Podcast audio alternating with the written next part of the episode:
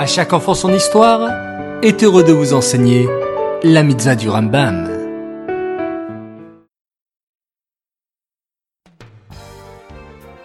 Shavuatov les enfants, j'espère que vous allez bien. Baruch Hashem. Aujourd'hui nous sommes le 27 Rejvan et nous avons deux mitzvot du Rambam. Écoutez attentivement. La mitzvah négative numéro 133.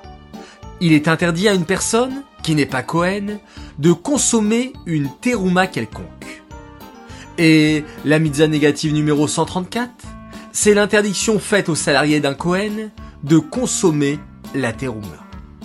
Ces derniers jours, les enfants, nous avons expliqué qu'une partie de notre récolte devait être donnée au Cohen. Savez-vous qu'une fois qu'on l'a donnée au Cohen, cette partie devient kadosh? Uniquement le Cohen et sa famille, habitant sa maison, ont le droit de manger de la terouma. Mais, les enfants, si le Cohen invite un juif, qui n'est pas Cohen à la maison, et s'il veut lui donner un bon gâteau, qu'il a préparé à partir de la farine de terouma, est-ce qu'il aura le droit? Le Rambam d'aujourd'hui nous apprend qu'il est formellement interdit de donner à son invité qui n'est pas Cohen un morceau de ce gâteau.